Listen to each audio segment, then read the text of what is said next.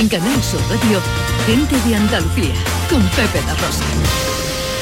Queridas amigas, queridos amigos, de nuevo muy buenos días. Pasan cuatro minutos de las 12 y esto sigue siendo Canal Sur Radio. Yo me enamoré de noche y la luna me engañó. Yo me enamoré de noche y la luna me engañó. Otra vez que me enamore será de día y con sol. Otra vez que me enamore será de día y con sol. Ya están aquí los tres de Castilla. Tiempo para la música clásica y los libros con el profesor Carmona.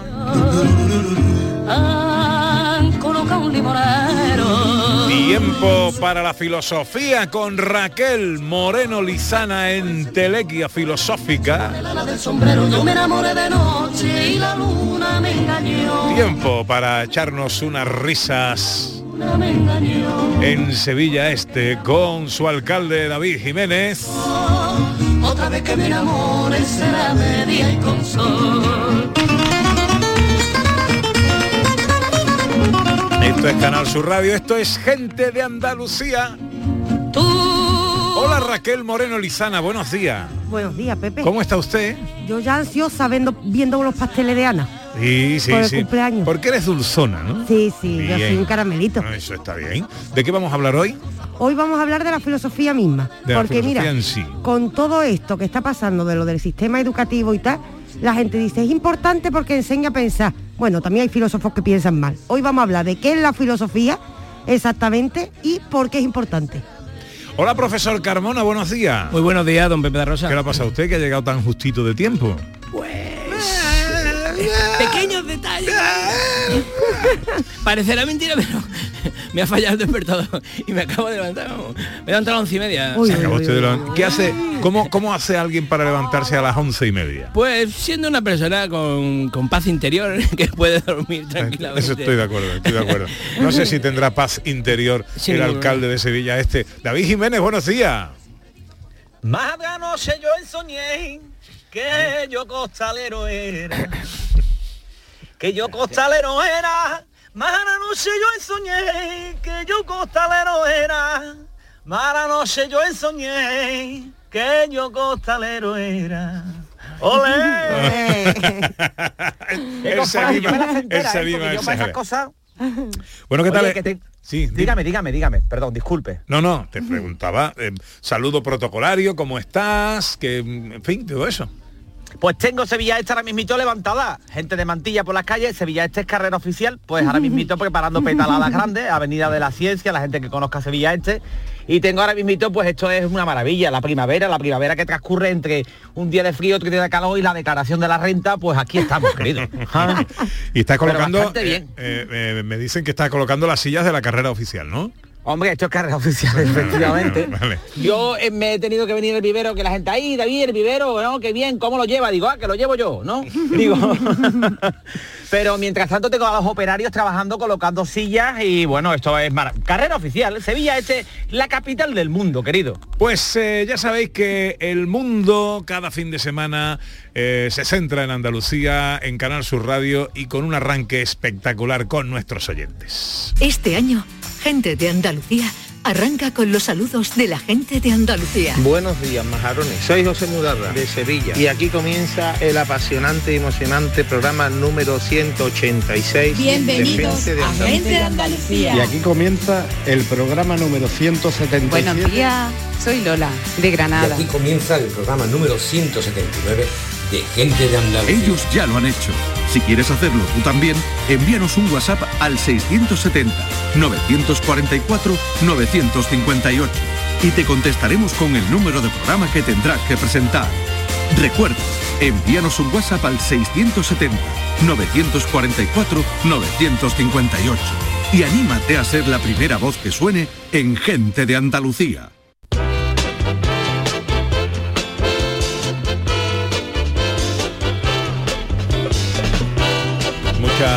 Felicitaciones a Ana Carvajal en, Muchas el, gracias a en el todos. día antes de su cumpleaños, que es mañana, pero mañana no vamos a venir a felicitarla, así que la felicitamos claro. hoy. Y mi Pepito se está comiendo la tartita también que me ha regalado. Uh, que está- muy buena. está muy rica, Está por cierto. mortal, ¿eh? Eh, brazo de gitano, ¿eh? No, No va a estar bueno. Aquí entonces- somos unos tradicionales. Ay. Bueno, dice Carmen Acedo que eres una joya. Oh. Dice que te deseo lo- todo lo mejor para ti y que sigamos escuchándote en este programa. Un beso enorme. Gracias. María José Fernández, muchas felicidades. Muchas felicidades, José Antonio Lores. Muchas felicidades, Ana, que disfrutes mucho de tu día, dice Inma. Eh, felicidades preciosas, sigue así de especial, dice Milagros. Cristina Leiva dice la mujer que vino a la vida para darle vida a la radio. Felicidades, amiga. Eva Montero dice felicidades, guapa. En fin, muchas felicidades. Muchísimas gracias a todos, muchísimas gracias. Por cierto, que ha llegado la primavera. Es primavera, el aire huele a calia, hierba buena, el clavel. Y estamos de enhorabuena porque eh, alguien que forma parte de la familia de Canal Sur y de gente de Andalucía, eh, con el título Sevilla en Primavera, participa en una exposición, hemos sabido, de Cristina Leiva, aparte de como oyente, como magnífica pintora. Es una artista espectacular, no solo es pintora, sino que además hace cosas preciosas, como personalizar, ahora nos lo contará, como personalizar, por ejemplo, tus zapatillas de deporte o tu chaqueta vaquera. Hace cosas maravillosas y ahora una muestra de su trabajo está en esta exposición que se puede ver. Cristina Leiva, artista y oyente, buenos días. Buenos días, pero bueno, bueno, bueno. pero qué lindo soy, qué bonito soy que os acordáis de mí. Muchas gracias. Vamos a acordar si eres nuestra familia radiofónica. Felicidades, guapísima. Muchas gracias, Que yo, Cristina. yo te estaba esperando para mañana, pero como veo que tú no estás animado, y pues nada, me animo yo también. Muchas felicidades. Gracias, se me ha adelantado todo el mundo. Bueno, pues nada, sí, por hombre. celebrar que no quede. Maña- sí, que mañana sí, cuando te claro feliciten el cumpleaños por la mañana dicen, no me felicitáis más que ya estoy harta ya. de-". Sí, Hace como- arriba. ¿Otra vez? ¿Otra Otra vez? vez, otra vez. Bueno, Sevilla en primavera. ¿Qué es esto, Cristina? Bueno, pues es una recopilación de muchos cuadritos que llevo haciendo hace tiempo, sobre todo dedicado a Semana Santa, feria, a, bueno, a Sevilla. Iba por el, en realidad fiestas de Sevilla, pero bueno, es Sevilla en primavera porque, bueno, eh, al final es una explosión de color, de, de sentimiento, porque hay Cristo, vírgenes, un poquito, un poquito de todo. Así que, bueno, he querido recopilarlo todo y, gracias a la biblioteca de aquí de, de Montequinto, pues a- hacer una exposición y, y- y que la gente pueda pueda verlos y que le cause el mismo sentimiento que cuando yo los pinto, ¿no? Espero que sea así, cuando los vea les dé su pellizquito, espero que sí. Seguro que sí. ¿Cómo describirías tu estilo para todo aquel que no... Nosotros hemos visto el cartel, para todo aquel que no lo haya visto, ¿tú cómo Sí. describirías tu estilo para animar a que se acerquen los que puedan a ver tu exposición? Bueno, yo ante todo, a mí me gusta el realismo, ¿no? Se me veo algo y, quiero plasmarlo. Me gusta coger lo que estoy viendo en la esencia y plasmarla, pero sobre todo el realismo me gusta muchísimo. Eh, no es una forma de copiar, pero sí necesito ver algo y, y directamente decir, esto me gusta, lo plasmo en un cuadro, en un, bueno, en una zapatilla, como decís también, y, pero sobre todo el realismo, el realismo me gusta muchísimo, muchísimo. Esas zapatillas, como has dicho, ¿no? Todo aquel que esté pensando en un regalo especial, porque la verdad es que son una preciosidad. Eh, es otra de los Sí. otro, otro de las habilidades que tiene Cristina, que te personaliza cualquier objeto con una eh, pintura hecha a mano, artesanal, especialmente para ti, pensada en tu gusto, tú le quieres dar una sorpresa a alguien, pues dice, Sí. mira, esta zapatilla, y, y piensa, ya lo, lo vimos en la zapatilla que le hizo al, a nuestro pequeño Roy, el hijo de. Sandra y José Luis. claro, todo lo que sea pintable y, y que, que coja la pintura, pues se puede personalizar y se puede pintar, claro que sí, desde ropa a objetos y, y ahora, ahora lo de las zapatillas que me parece algo muy divertido, que además muchas marcas están poniendo tejidos ya estampados y bueno, con esto lo que hacemos es personalizamos lo que te guste, lo llevas en las zapatillas y como están de moda, pues me parece estupendo. Bueno, Así que hay que darle un empujoncito. eh, recuérdanos dónde y hasta cuándo eh, visitamos tu exposición Sevilla en primavera. Bueno, por el Centro Cultural de Montequín, Biblioteca, porque es Centro Cultural y Biblioteca, y desde el jueves pasado que inauguramos el día 7, eh, aproximadamente hasta el 20. No estoy segura de la fecha final, pero aproximadamente hasta el día 20 de abril, o sea, lo que son después de las fiestas de Semana Santa. Hasta el 20 de abril en el Centro Cultural de Montequinto. Mira, ahí tengo yo una sobrina viviendo que tengo que ir a visitarla. Pues ya aprovecha, y recoja a tu sobrina y os vais los dos Pues a ver la exposición. avisa, Ah, es que y me avisa, Y te te hago aviso. de guía. Cristina Claro Leiva, sí. un beso enorme, amiga. A vosotros más grande, muchísimas gracias por llamarme, gracias.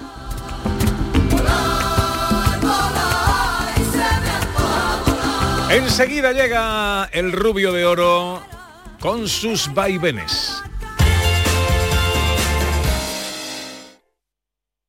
Este año sí. Del recuerdo y la emoción contenida de estos años a la plenitud, a una semana llena de pasión. Un poquito, Raúl. Un poquito, Raúl. Vive la Semana Santa de Andalucía. Este año no es un sueño, pero soñábamos con contártelo. Canal Sur Radio. La Semana Santa que llevas dentro. Gente de Andalucía, con Pepe Rosa.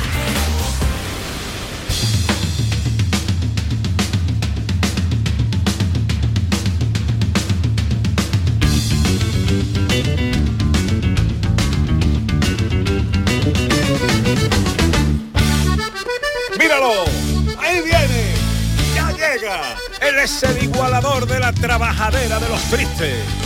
El incienso de la cofradía del optimismo. La manigueta del palio de la risa. Es el remate de una saeta. Él es David Jiménez. Bravo, bravo. Bravo por la presentación. ¿eh? Oye, qué bien hilado José María. No Qué solo, bueno. no solo usted. No solo tiene usted el trofeo de buena gente, de buena persona que le otorgaron el otro día, que estuvo usted maravilloso, ¿eh? Ah, pero maravilloso. Viendo. Poco hemos hablado de eso, ¿eh? poco, Poco hemos se ha hablado. hablado de eso. Poco se está Poco hablando se ha hablado de eso y como, como mi amigo José María da Rosa Tato Digo. saltó allí a la defensa de esta señorita y, y- y estuvo genial y Fernando que estaba al lado tu cuñado no dijo nada. Hombre, vamos a ver, pero... Oye, voy a lanzar yo una lanza a favor de mi cuñado también, eh, en la Fernando. espalda, en la espalda le vamos a dar a Fernando con la hombre, vamos a ver, Fernando sabía la situación, el hombre, ¿cómo va a hacer que no puede hacerlo, no? Bueno, pero se estaba haciendo el loco. Yo estaba viendo al final le pegan a mi Pepe. Que le pegan, No, hombre, ahí ya hubiera salido Fernando. Qué, qué bonito un cuñado ahí al lado. Ni levantaba la cabeza. Pero yo en el momento no, no me estaba dando cuenta, pero luego viendo el vídeo digo, sí, pues si está el tío ahí, ahí todo quieto, él no quiere saber película. Ahí no se movía nadie, José María. Él Ahí, no- ahí sí se, ahí sí se rifaba una torta, te la llevaba tú. Si la situación hubiera sido inesperada de verdad, pues Fernando, yo estoy seguro que hubiera actuado, pero que Claro, es una cosa ah, controlada, él Dejemos sabía. claro que eh, mi cuñado Fernando eh, y mi cuñada Susana formaban parte del De cebo gancho, junto a Eva, a mi mujer. Sí, hombre, sí, Eran- hombre. Eran cebo, eran cebo. fantástico. Eso es. Sí, sí, pero estuvo genial, estuvo genial para la gente que no lo haya podido ver, que se vaya a la web de Canal Sur y se baje el programa y vea cómo mi José María saltó allí y dijo lo de su abogado. Y yo decía, Pepe tiene abogado. Ya también. Ya, sí, sí. Ya hay unas edades y unos oficios en los que te hace te conviene tener abogado. Por la cuenta que Hombre, tú ya estás en la edad de tener abogado y de llorar en las bodas, y tú lo sabes. Oye, felicidades Ana María, ¿eh? Muchas gracias, David Jiménez. Era mañana, pero bueno, todo se ha precipitado, no pasa nada. Para Bueno. celebrar mm, siempre un buen momento. Tú sabes que yo siempre te felicito esta noche a las 12 y un minuto, te felicito yo y el Sí. primero, que estoy siempre. Y además mi David ya me dio una sorpresita el otro día a través de unos vecinos y me mandó una maceta preciosa y me dio una sorpresita mi Correcto. David y oyentes, muy bonita. Y oyentes del programa, Sí, oyentes señor. del programa, José Manuel, sí, señor, oyentes del programa, que también, por cierto, que yo de verdad, yo lo cuento y parece que es mentira, pero viene muchísima gente aquí al vivero a visitarme. Y, y me, y me llega, se lo conté a Ana, y me llega un señor, un oyente, Jacinto se llama el señor, un hombre muy, muy, muy de vivero. Muy para ti, sí. Y- correcto, correcto. ¿sabes? Y, y- y me dice, oye, tal, dice, eres David, ¿verdad? Digo, sí, sí, sí. Digo, me ha conocido usted por la voz aterciopelada. Sí, sí, sí. "Ah, es que soy oyente del programa, patatín, patatán. Esto es culpa de ustedes, vamos, que lo digo, porque que lo digo en serio, vamos. Y me dice, digo, ¿quiere usted que le dedique una canción el domingo? Y dice, no, no, no, no, no, no, no, no, no, eh, no, no, no, déjalo, no, no, no, no, no. No hace falta, no te metas nada. Digo, pero porque le da vergüenza? Y dice, no, no, me da vergüenza no, me da vergüenza como tú cantas. Hombre, tampoco es eso, Jacinto, ¿eh? Ole, Jacinto, no, no. Bueno, pero que esto, pero que esto a mí antes no me pasaba, te lo prometo. Esto me pasa por vuestra culpa. No, no, a mí David, a mí David que que... Jacinto tiene oído. No, no, a ver, un momento, que yo le diga que canta regular, vale, pero de la calle no, que no se metan con mi David, ¿eh? Con mi hermano, con mi hermano. No. con mi hermano me meto yo. Bueno, correcto, bueno. Bueno, que nos comemos el tiempo con las Digo. felicitaciones y yo quería contaros, María, tú a lo mejor quieres preguntarme cómo me está yendo la semana, ¿no? ¿A que todavía no ha empezado? No, no, no. ¿Cómo vamos a empezar? O sea, ¿cómo? Ah, que todavía no has empezado. Ahí está, ahora. Estamos hablando de ti, de tu programa y me va a decir que hemos empezado, te estoy dando aquí publicidad. Vamos, esto es para llorar. Bueno, ¿cómo te ha ido la semana, David? Pues mira, me está yendo bien. que te ha salido muy natural todavía, así que tú para esas cosas como improvisa. ¿sabes? que muy bien, que ya estoy en modo primavera, y entonces yo te quería contar, porque yo estoy en modo primavera ya, aunque esté en el vivero todavía, pero estoy en modo primavera, ya sabes que estoy preparando mi barrio, pero estoy en modo primavera porque la Semana Santa ya está aquí. Está eh, ya estamos en la nueva normalidad, ¿no? En los tiempos estos tan raros, ¿no? Que corren, ¿no? Que ya no corren, huyen, ¿no? Y- pero ya es Semana Santa y a mí esto me gusta. No, hombre, que ya es que, que van a venir los extraterrestres y nos van a decir, vamos, mira, venimos a tomar el control. Bueno, ya era hora, caballero. verdad, mucho habéis tardado. Los extraterrestres ahí, llevarme ante vuestra neurona. ¿Dónde está?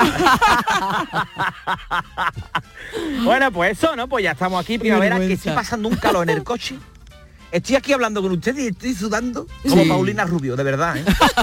qué barbaridad, qué calor estoy pasando aquí, porque en este tiempo él, él se transforma, ¿no? Y, y llega la primavera y esto es un pueblo de Vigo, ¿sabes? Eh, Que, que- que lo mismo hace frío, que calor, que llueve, que mañana creo que anda agua, ¿no? El lunes, el martes creo que anda agua. Sí, Bueno, pero no voy a hablar del tiempo, lo que me faltaba ya, hablaba del tiempo aquí.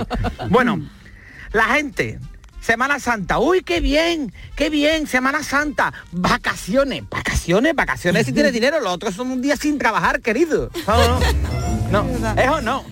Gente que aprovecha ahora, cuidado con esto, atención, gente que aprovecha ahora la Semana Santa para viajar. ¿Vale? Están obsesionados con coger un vuelo. Paco, estás obsesionado con viajar en avión. Pues nada, mujer, no hace falta que te pongas así, ¿no? Pues así está la gente ya, ¿vale? No, es que esta semana, es que esta semana me voy a Uzbekistán, ¿sabes? No. Ojo con esto, ¿eh?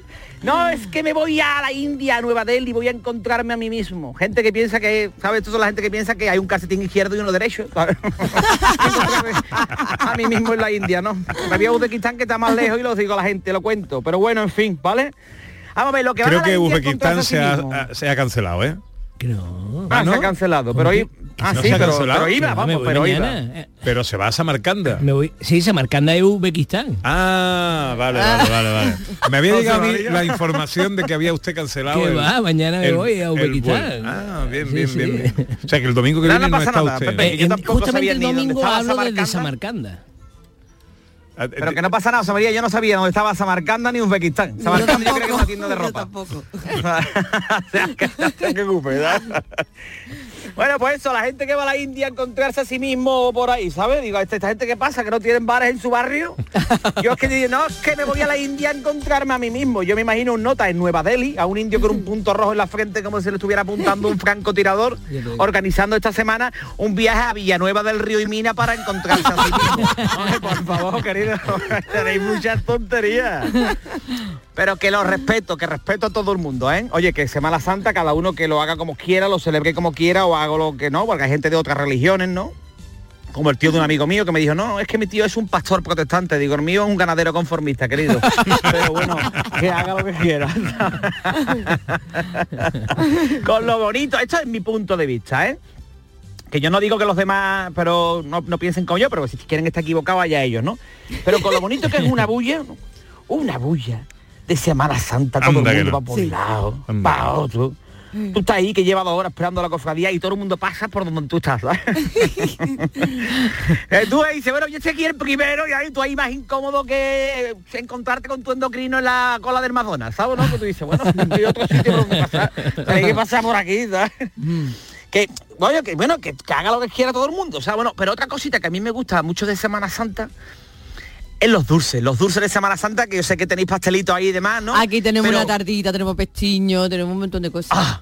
ahí voy yo a eso voy a esos dulcecitos que mi madre me hace a mí unas torrijas como palé de grandes ¿sabes? que me da miedo a bostezar delante de mi madre por si me mete dos torrijas más en la boca Está todo el día toma que te voy a llevar o sea, estoy una torrija de que me dejen de hacer gracia a los chistes de gordo, ya te lo digo de verdad. Porque mi madre hace las torrijas como un cobertor de grande, me la traen costalero, ¿sabes? Entonces eso, pues, claro. O pestiños, los pestiños de mi madre son como las lagañas de King Kong. Mamá puede hacerla más chica, ¿no? ¿Sabes? Las orejas de Gareth Bale no son nada al lado de los pestiños de mi madre, ¿sabes? Hay gente que no, no, yo es que ahora en Semana Santa hago gachas. Digo, y aparezco a tu lado. Pero no, pestiños y ¿Qué fecha más bonita, José María? A mí me gusta porque aquí cabe todo el mundo, cabe todo el mundo. Sí, sí. No, porque el otro día leí en Semana Santa lo mismo hay un tío con un pañuelo palestino que vestido de chaqueta, que lo que sea, ahí cabe todo el mundo, ¿no? Y es una fecha bonita porque a mí me gusta, pero hay un personaje que es el Hartible, el Capillita. Ese personaje no puede faltar. Yo a mí me gusta, me gusta hablar del Capillita. ¿Por qué? Porque tengo a mi cuñado. Mi cuñado todos los años igual. Mi mujer me dice, gordo, ¿no? A ver si te apetece llevar a mi hermano, a tu mi hermano a Semana Santa o prefieres discutir. Digo, no, no, no, no, no lo llevamos, ¿sabes? no?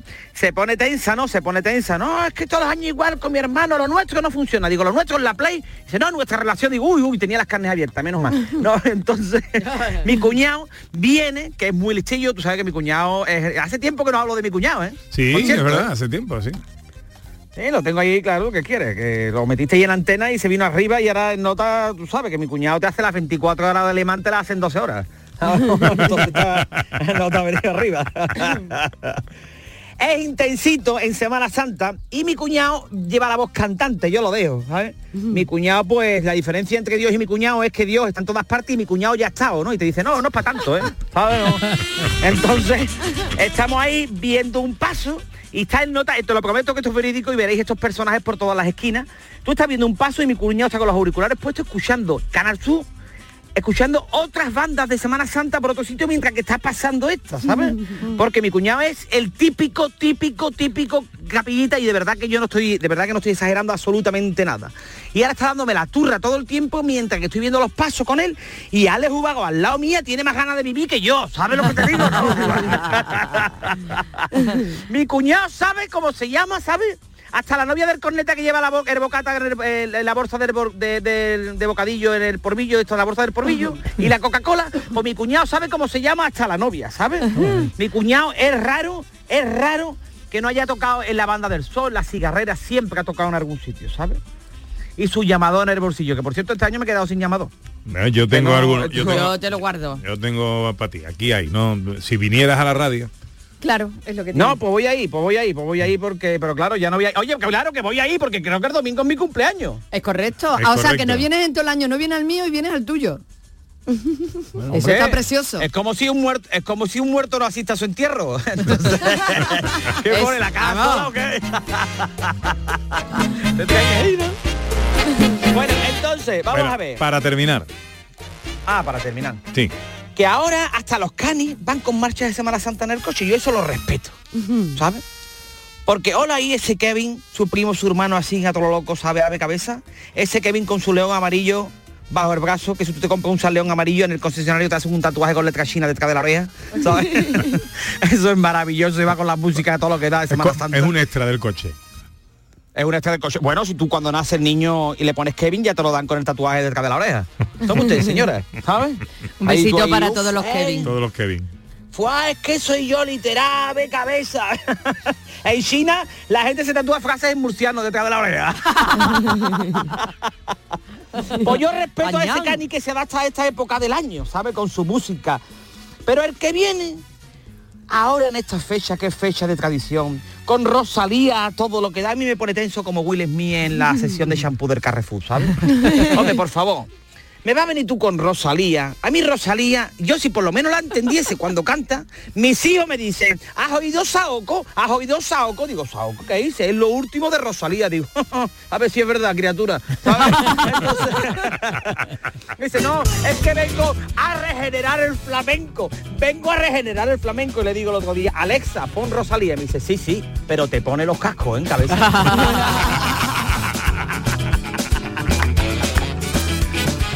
Bueno, en fin, que bueno, que, que ya está, venga, que yo os dejo aquí ya Oye, tranquilo, que yo el estabas hablando de con ir, ¿eh? estabas hablando de la Semana Santa. Nos ha llegado el diccionario de la Semana Santa con los tres primeros vocablos incluidos. El primero es torrija, precisamente. Definición de torrija, borrachera que se pilla uno en esta fiesta. Segundo vocablo, sirio. Sirio es el que te monta tu mujer después de pillar la torrija. Tercer vocablo, procesión del silencio. Entrada con sigilo a tu casa para evitar el sirio tras haber pillado la torrija. Están todas encadenadas, son palabras encadenadas. Diccionario. Claro, de claro, la claro. Semana A mí me lo dijo una vez mi mujer, David, espero que tengas una buena razón para volver a casa a las 7 de la mañana. Digo, claro que sí, el desayuno. Vámonos. Adiós, David, cuídate. Adiós, querido. Buena adiós. semana. Adiós, adiós, adiós, adiós. Adiós.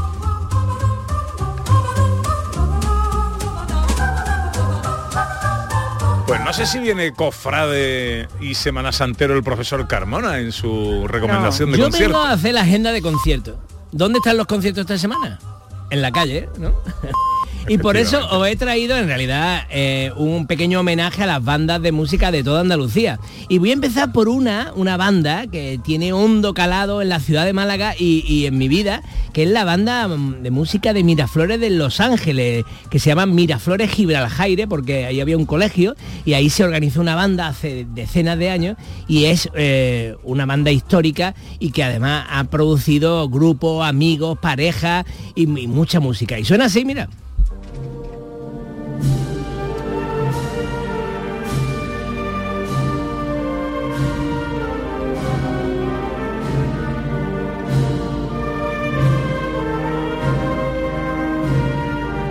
Esta es la marcha Virgen de los Dolores de Perfecto Artola Prats.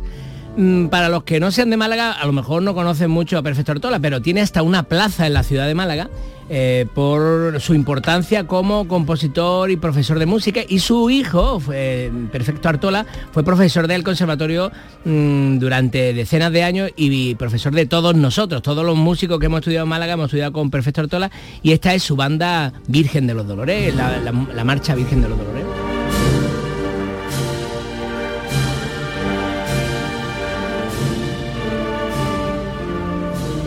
Y en Granada, en Granada os he traído de Granada la banda de música de Pulianas, cuyo director es Víctor Ferrer Castillo.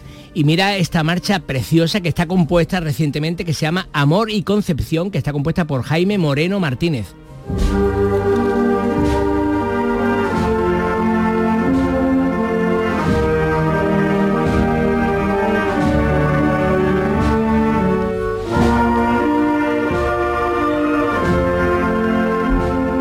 Como vemos, en toda Andalucía eh, se convierte en una sala de conciertos, es un lugar maravilloso. Paseas por la calle y ya desde lejos estás escuchando música maravillosa que se ha cuidado con mimo, que los jóvenes han estado ensayando durante meses para esta semana y de verdad contentísimo de que vuelvan a estar en las calles después de, de estos dos años, que por cierto no hemos dicho nada, pero bueno, ya lo habréis dicho a lo mejor en otra hora, pero aquí estamos, ¿eh? hemos vuelto. Parece como que no hubiera pasado nada y hemos pasado una, una pandemia, ni más ni menos, ¿no? Que será histórica y aquí estamos como, como si nada. También para que la gente tenga ilusión y vea que cuando pasan las cosas malas luego mm, se pueden retomar el camino y seguir adelante. Sí, señor. Y ahora mira, eh, te voy a poner en Córdoba, en Córdoba.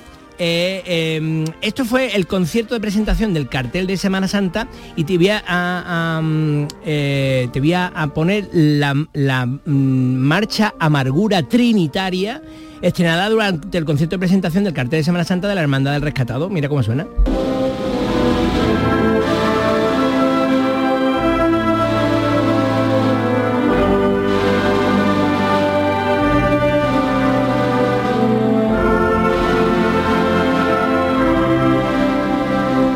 Además este paso siempre este ritmo, porque tiene que ser, es- todas se parecen un poco porque tienen este ritmo que requiere ir el paso izquierda, derecha, izquierda, derecha, siempre con este pequeño acento para ayudar en el caminar, ¿no?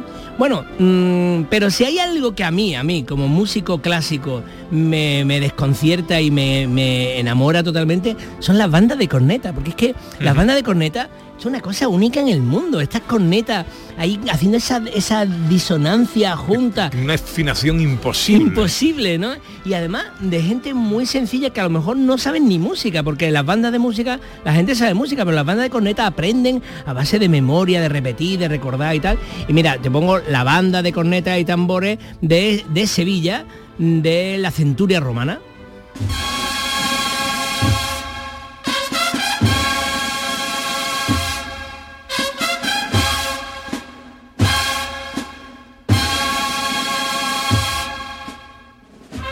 Esto es impresionante. Esto es muy impresionante. Yo, yo de verdad soy un músico clásico, me gusta la cuerda, los violines y tal, pero cuando yo escucho una banda de corneta me parece un milagro. ¿eh?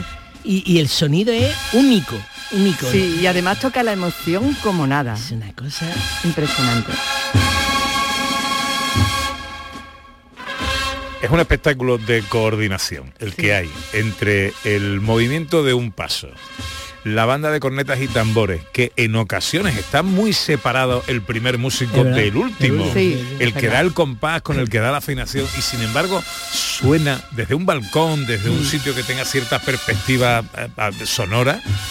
Es una cosa impresionante. Impresionante, impresionante. Si la gente supiera lo que está pasando armónicamente ahí, porque hay muchas disonancias y choques de notas y, y- y- y además con esa estridencia y a la vez te emociona muchísimo y, eh, y yo creo que esto debe ser una cosa casi única en el mundo, ¿no?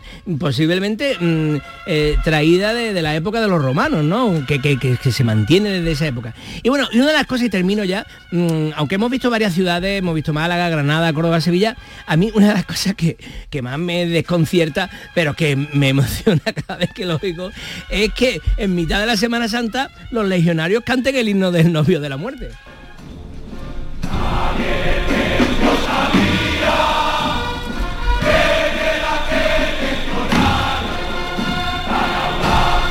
Porque yo sé que para los sevillanos y para los de otras muchas provincias, que los legionarios canten su himno en, en Semana Santa, pues una cosa rara, ¿no? Porque primero, porque un ejército, eh, un ejército regular que está funcionando, que es verdad, que es verdadero, y que cantan su himno, eh, pero esta historia, este vínculo entre los legionarios con, con la ciudad de Málaga es tan antiguo y mi- yo he, he sido contrario a, a todo lo que pasa ahí y cuando lo escucho se me ponen los vellos de punta.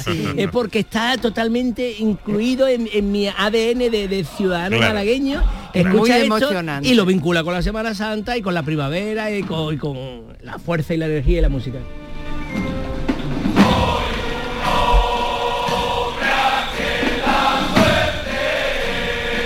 Y cómo nos agolpábamos en las calles y nos agolpamos y la gente se agolpa en las calles el jueves santo para poder escuchar eh, a, a los legionarios cantar, porque es el único coro que, que suena en Semana Santa, porque suenan muchas bandas, pero este es el único coro, ¿no? Que canta a una sola voz, porque veis que a una sola voz.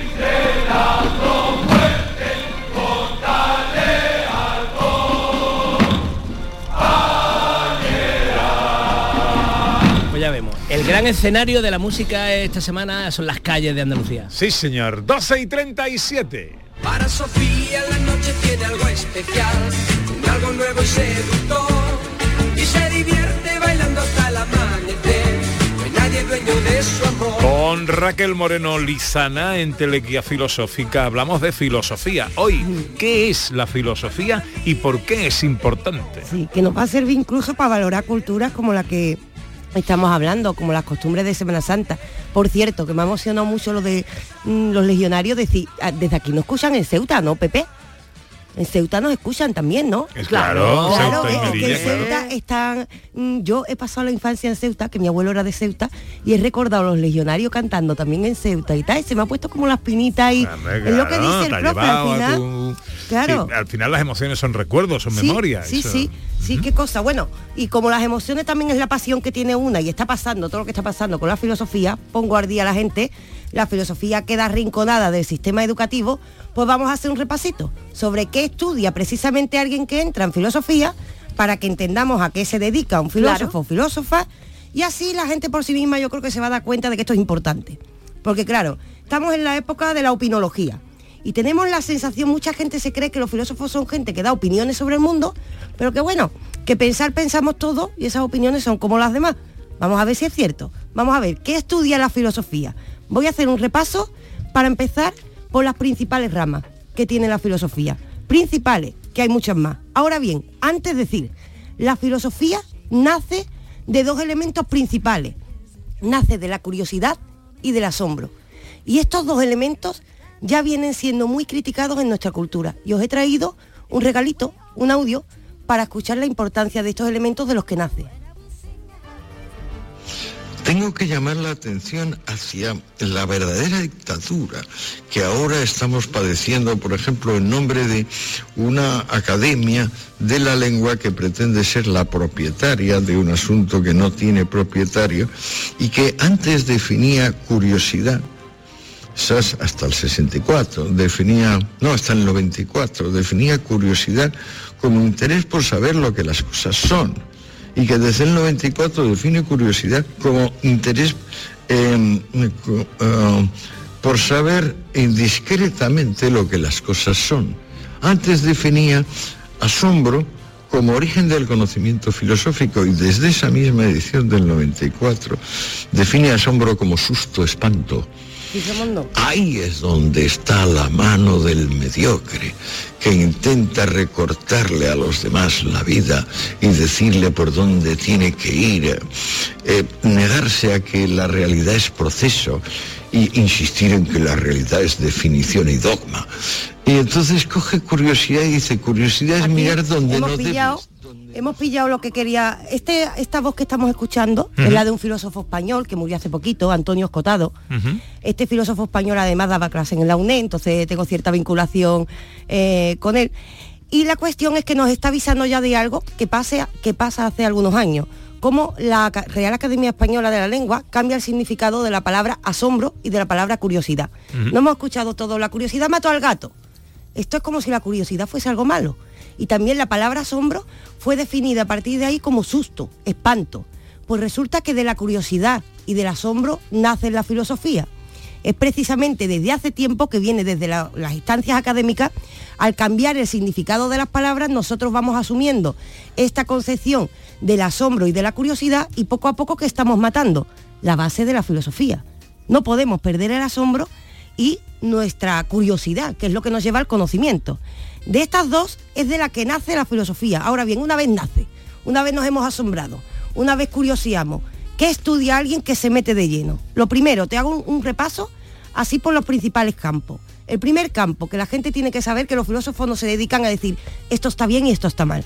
Ontología se llama. Este campo, Pepe, es el que estudia lo que existe, y yo sé que esto suena muy raro porque dirá la gente, ¿cómo se estudia lo que existe?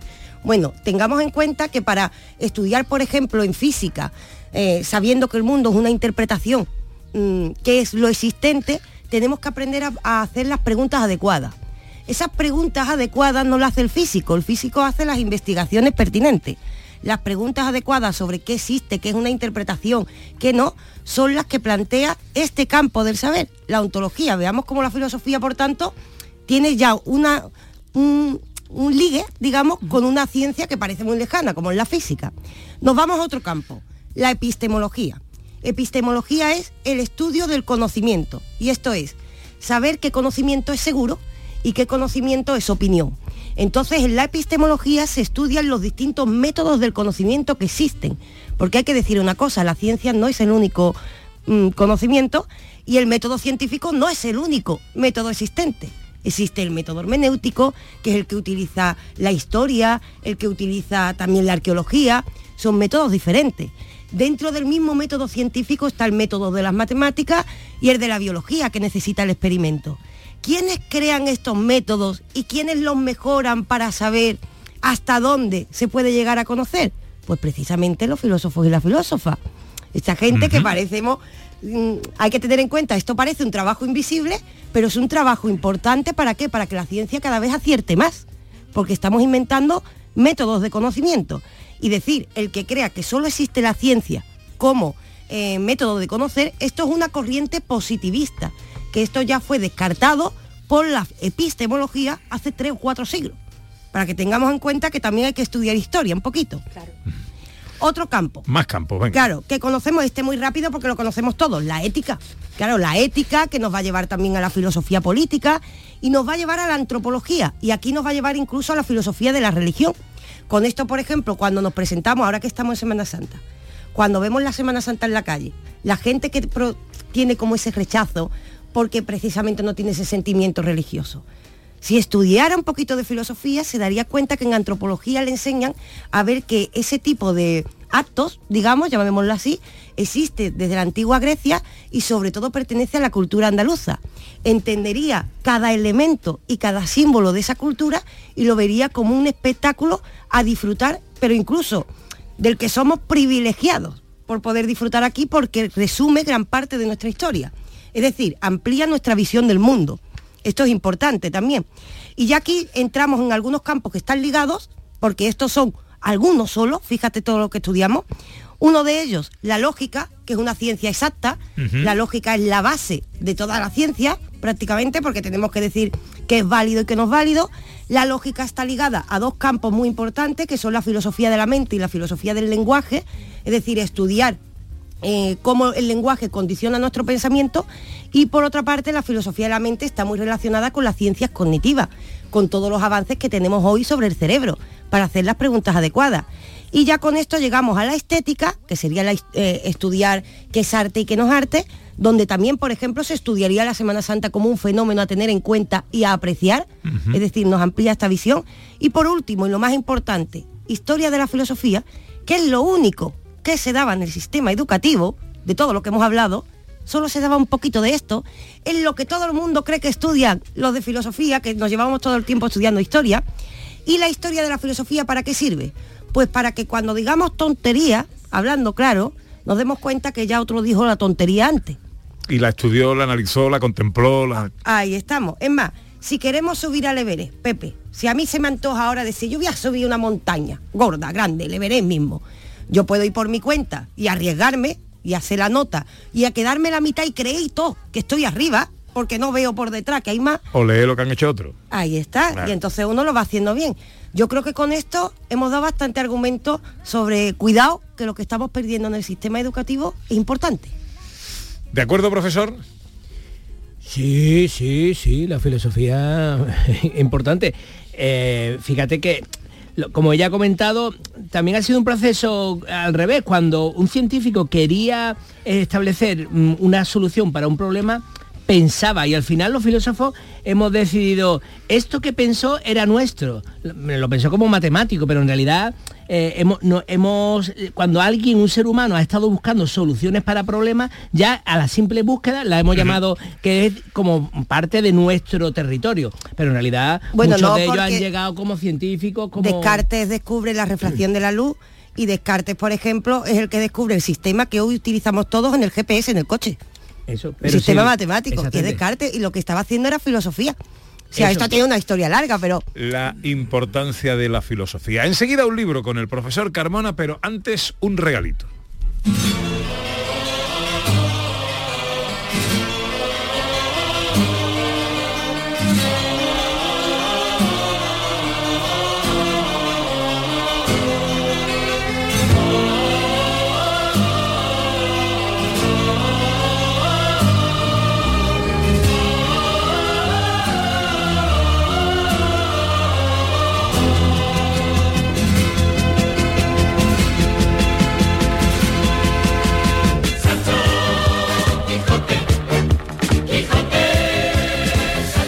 Esto le va a gustar, profesor. Eh, Podemos eh, trasladarnos a Jaén eh, en su biblioteca provincial y durante todo el mes de abril, Ana Carvajal, vamos Sí. a poder eh, ver un ejemplar del Quijote publicado en el siglo XVIII. Así es, una edición singular, es la primera versión anotada, impresa en suelo español, es el Quijote comentado por Juan de Pellicer y aparte de su antigüedad, esta edición proporcionó, su importancia radica en que en aquel momento esta edición proporcionó una mejor comprensión de la obra y sirvió de base a estudios posteriores. Qué guay. Encarna Moreno es la directora de la Biblioteca Provincial de Jaén. Hola Encarna, buenos días. Hola, buenos días, buenas tardes ya. Encantado de saludarla. Eh, Igualmente. Bueno, eh, eh, cu- cuéntenos mm, este volumen especial, esta edición especial del siglo XVIII, nada menos que podemos ver ahí. eh, ¿Cuál es su, su valor? ¿Cuál es mm, su tamaño? ¿Cuáles son sus características? Quiero que me lo cuente todo. Bueno, pues es una es la primera, es la edición más antigua que conservamos en la, en la biblioteca provincial. Entonces hemos decidido sacarla a la luz este, este mes, que es el mes del libro, porque bueno, bueno, pa- parece que es interesante, ¿no? Que la gente conozca que tenemos este tipo de, este tipo de fondos y este tipo de, de patrimonio tan valioso. Entonces, una, una edición, como, como bien has dicho, está impresa en, entre 1797 y 1798 en los talleres de Gabriel de Sancha, en Madrid. Y, mm, y es una edición que fue, fue, marcó un hito porque fue la primera edición comentada del Quijote. Estos comentarios los aportó Juan Antonio Pequicer, que era bibliotecario de, de la Biblioteca Real, y, y bueno, y marcó, pues como, como decimos, marcó todo, todo un hito. ¿Y quedan Eh, más ejemplares de- de esa, eh, aparte del que tenéis sí. vosotros? Sí, es una, no es una edición rara. Para nosotros, para nosotros es la edición más antigua que tenemos, entre, la- entre las que tenemos en el fondo antiguo, pero no es una edición rara. De hecho, se conservan ejemplares en otras bibliotecas. En Andalucía, en el catálogo del patrimonio bibliográfico andaluz, concretamente, aparecen cuatro. Y en el catálogo del patrimonio bibliográfico español sí que aparecen más, más ediciones. De hecho, la Biblioteca Nacional, por ejemplo, en su biblioteca digital tiene una copia disponible al público para todos para todos los que quieran consultarla y verla sin riesgo de deterioro y demás. O sea, que, em, esta, esta exposición no es solo para verla, se, se puede leer em, em, esta edición que estáis exponiendo. To- Me imagino que tocarla no, ¿no? No, tocarla, por supuesto que no. El libro, el libro lo exponemos, vamos, son cinco volúmenes, lo exponemos en una, en una urna a la entrada de, de la biblioteca, en una vitrina, y obviamente, claro, este material no se puede, este tipo de libros no se puede, no se pueden tocar. Pero este concretamente, este ejemplar no lo tenemos nosotros digitalizado, porque precisamente otras bibliotecas han hecho ese trabajo ya con ejemplares similares, de la misma tirada. Por ejemplo, este que comento de la biblioteca de, de la Biblioteca Nacional. En la Biblioteca Digital Hispánica existe un ejemplar exactamente igual que el nuestro, que salió de la misma cuna y, y se puede consultar por parte de cualquier persona, vamos, está disponible al público. Qué bueno. Durante todo el mes de abril, ¿verdad? Efectivamente, hasta finales de abril. En la Biblioteca Provincial de Jaén. Eh, pues eh, Encarna Moreno, directora de la biblioteca, le agradezco mucho que nos haya atendido en esta mañana. Nos encanta la idea, ¿verdad? Bueno, que profesor? además en esa exposición además hay mapas, hay grabados, hay catálogos, no hay cosas, hay mu- muchas muchas otras cosas, no no solamente los cinco volúmenes, ¿no? Sí, sí, bueno, es que los cinco volúmenes contienen ilustraciones, además de los mejores ilustradores de la de la época, de, de Agustín Navarro, de José Camarón, de Luis Pared, y, y, y grabados además son calcografías grabadas por, por Moreno Teja- Taja- Tejada y Duzos, que eran los, pues, los mejores grabadores de, de la época. Incluye también unas hojas de plano, de, vamos, precisamente uno, el, el libro es uno de los que tenemos abiertos, que es el que se ve en la vitrina, es una, un mapa de los viajes del Quijote, que la verdad es que es muy, muy interesante.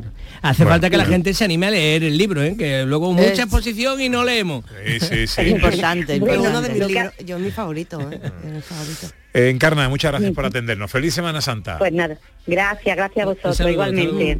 Bravo bravissimo, ah bravo figlio, bravo bravissimo, fortunatissimo, fortunatissimo, fortunatissimo per verità. A te fortuna, a te fortuna, a te fortuna, non. Solo il peccato de la città, solo il. ¿Qué me cuenta Ana Carvajal? Eh, que te cuento... No sé, me ibas a contar algo. No, le iba a hacer una pregunta en casa, pero ya, Ah, no... le ibas a hacer una pregunta a Encarna. Pues- ya no puedo.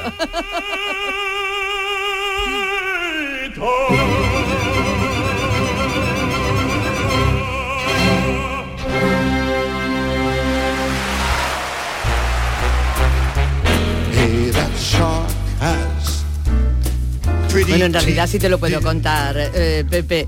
Eh, que además de este Quijote especial que podemos ver también en la biblioteca, hay una exposición que se llama Aventuras y desvelos de Don Quijote, que es una colección de 27 óleos que son obras de Alberto Gómez Oblaré, que es un pintor jiennense y que ha trabajado durante años en múltiples versiones de este personaje, el más famoso de Cervantes. Así que nada. eh, no, Yo tengo que ir, con- ¿eh? Es que yo además siempre lo he dicho, es que es mi favorita. Además es, un- es muy filosófica. Yo Pues tengo aquí que ir, tienes, ¿eh? tengo opor- que ir. aquí tienes oportunidad de formarte tanto visualmente como históricamente sobre esta edición especial del Quijote.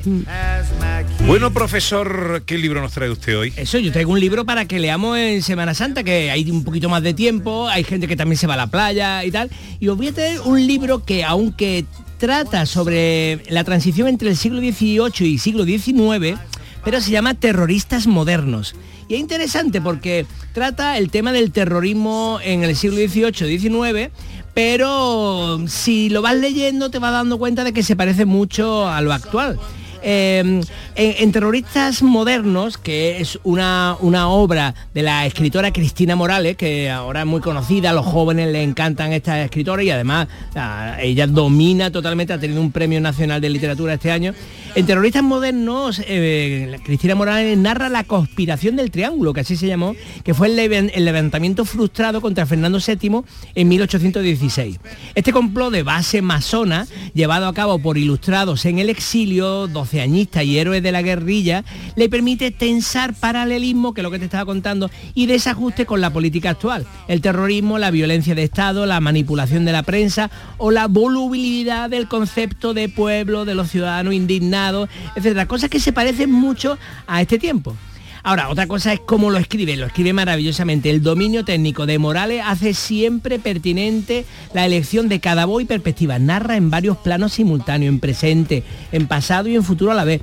Por ejemplo, ¿no? Para que vea una, la, la dificultad de, de- de esa escritura. O manteniendo incluso dos conversaciones en momentos distintos. Es una maga de la, de la escritura. Y, y realmente tiene una, a- una invención de un lenguaje vivo, denso y a, y a la vez popular, porque se lee eh, maravillosamente. Esta es mi recomendación para esta Semana Santa. Dame un minuto para poder. Terroristas modernos de Cristina Morales. Y ahora tenemos un minuto para hablar de un filósofo. ¿De quién vamos a hablar hoy? de Pitágoras, al que conocemos como matemático, pero no, era filósofo y muy religioso también. Pues empieza el minuto.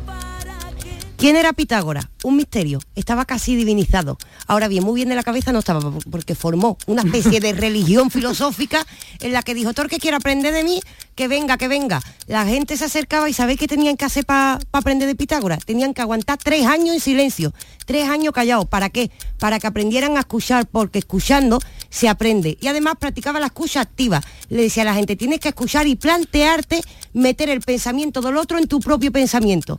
Una vez estés acostumbrado a esto, que hoy llamamos tolerancia, estabas preparado para acercarte al propio Pitágoras. Cuando te acercaba al propio Pitágoras, aprendías una filosofía que no era solo matemática, sino que estaba basada en la ética de la escucha al otro y en la tolerancia. A mí me da que estos son valores que tenemos que agradecerle. Y para colmo, él fue el que inventó la palabra filosofía.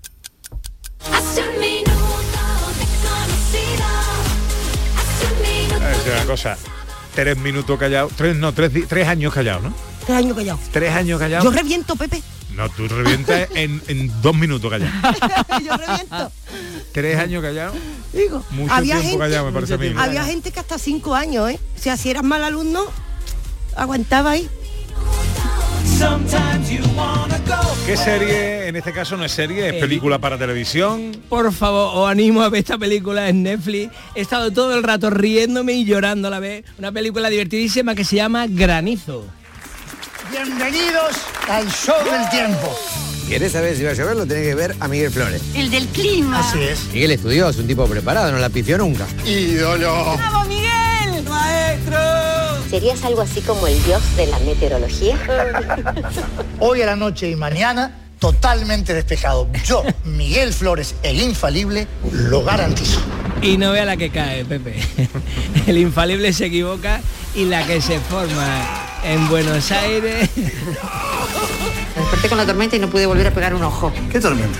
Como a las 3 de la mañana, se cayó el cielo, mi amor. Granizo se llama la película. Bueno, Granizo, una película argentina de verdad mm, divertidísima, divertidísima, con Guillermo Franchella, os la aconsejo, está en Netflix, eh, todos los que tengáis Netflix, de verdad, ven la peli que es divertidísima y a la vez emocionantísima, se llora, se ríe, se pasa estupendamente. Palabras más, qué palabra no pasamos hoy, Raquel?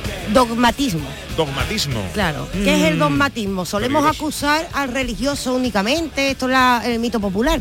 Realmente la palabra dogmatismo, que procede del griego, como suele pasar con todas nuestras palabras, procede de la palabra dogma, que significa pensamiento, y el ismo es doctrina, es decir, tener una doctrina de pensamiento, sea del lado que sea. Dogmáticos hay de todos colores, como los tontos. Entonces, ¿qué pasa? Claro, claro, hay de todos colores. Lo que tenemos que hacer, dudar sobre nuestro propio pensamiento y como nos dijo Pitágoras, introducir el pensamiento del otro en el nuestro, practicar la tolerancia para no caer en una doctrina. Y decimos adiós con lo mejor del viejo jazz, profesor. Que lo he juntado con la Pasión según San Mateo, para que veas Ala. mezcla entre jazz y Pasión según San Mateo de Bach en esta versión que se llama Pitié, Pitié, del compositor y arreglista y músico maravilloso Fabricio Casol. Tengan ustedes un feliz domingo de Ramos, Raquel. Gracias. Profesor. Qué bonito. La semana que viene me voy mañana a Uzbekistán. Está usted en Samarcanda. Y os, os llamaré desde Samarcanda el domingo. Bueno, a ver cómo está la cobertura por allí. ¿Eh? Lo intentaré. Gracias, profesor. Gracias. Llega la información a Canal Sur Radio.